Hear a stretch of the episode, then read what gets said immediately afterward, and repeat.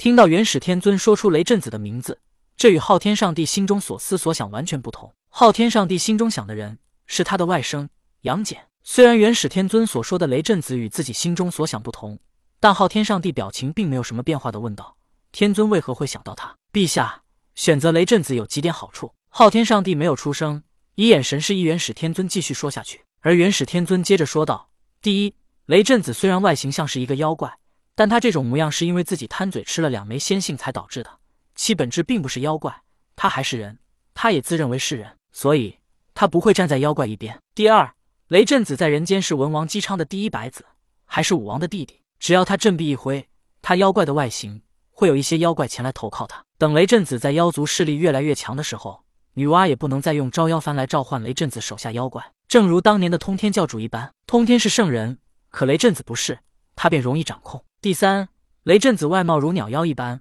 他更加容易打入妖怪内部，妖怪也能把他当做自己人，将来他也能做妖族之主。顿了顿，元始天尊继续说道：“如此一来，那女娲的招妖幡便没了什么用处，她在妖族内的地位也会越来越低。等到将来再想办法抹去她补天救人的功德，她便什么都没有了。而陛下也能牢牢将妖族抓在手中。”元始天尊不能借用女娲招妖幡来覆灭妖族，他便想利用雷震子把妖族控制起来。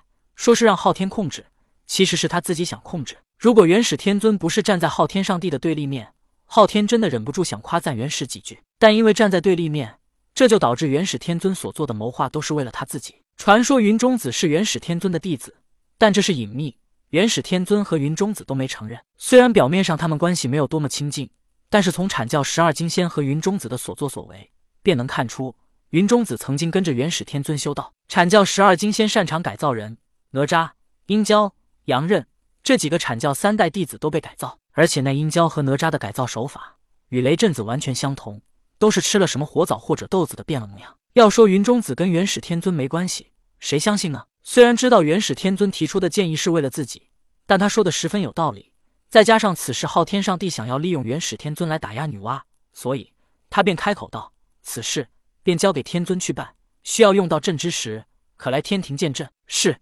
陛下，元始天尊躬身行礼。昊天上帝离去之后，元始天尊直接驾云去了终南山。元始天尊询问云中子、雷震子在哪，云中子告诉他，雷震子去了燕山。忽然，元始天尊暗道不好，他也不与云中子说什么，直接驾云便去了燕山。元始天尊看着眼前的一切，古墓被打开，黑色木棺也打开着，可是里面的女尸却不见踪影。很显然，雷震子来过这里。元始天尊疑惑的望了望四周。他又感受到了空中遗留的那陌生圣人的气息，元始天尊几乎就要抓狂。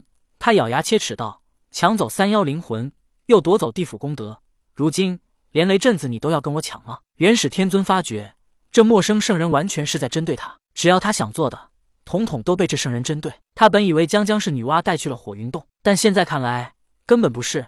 女娲还没有这么大的胆子跟他正面冲突，他与女娲联合了起来。元始天尊意识到了这个问题，而现在。同天又带走了雷震子，让元始天尊的算计完全无用了。他知道我在想什么，居然先我一步。元始天尊感觉到了同天算计的可怕，此时他感受到了同当年通天教主一样被算计的感觉，心中憋屈，却什么都做不了。通天教主当年签下封神榜之后，便意识到自己被算计了，所以急忙在碧游宫门口写下了对联：“紧闭洞门，敬送黄庭三两卷，身头稀土，封神榜上有名人。”他希望弟子们能理解他的苦心。但弟子们不听话，因为各种原因下山，他也没办法。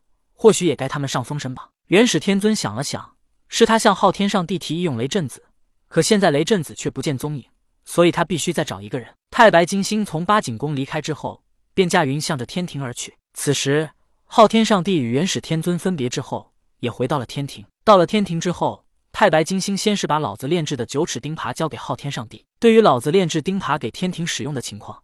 昊天上帝很满意，他便对太白金星夸赞道：“老君的情谊，朕知道了，朕一定不会亏待他。三界生灵皆是陛下臣子，老君此举也是他作为臣子的本分。”太白金星道：“哈哈！”昊天上帝忍不住大笑，在火云洞的不愉快似乎一扫而空。他忽然想到，在太白金星离开之时，还有一件事要跟他商议。现在他回来了，这件事是该赶紧行动了。金星，你上次离开天庭，朕便想与你商议一件事。只不过想到你要到东海传旨，便没再说。这次你回来，正好该让这件事做个了结了。陛下，臣这次到人间，也发现了一件事，要向陛下汇报。太白金星道：“金星，你先说人间有什么事？”昊天上帝说道：“陛下，请您先说。”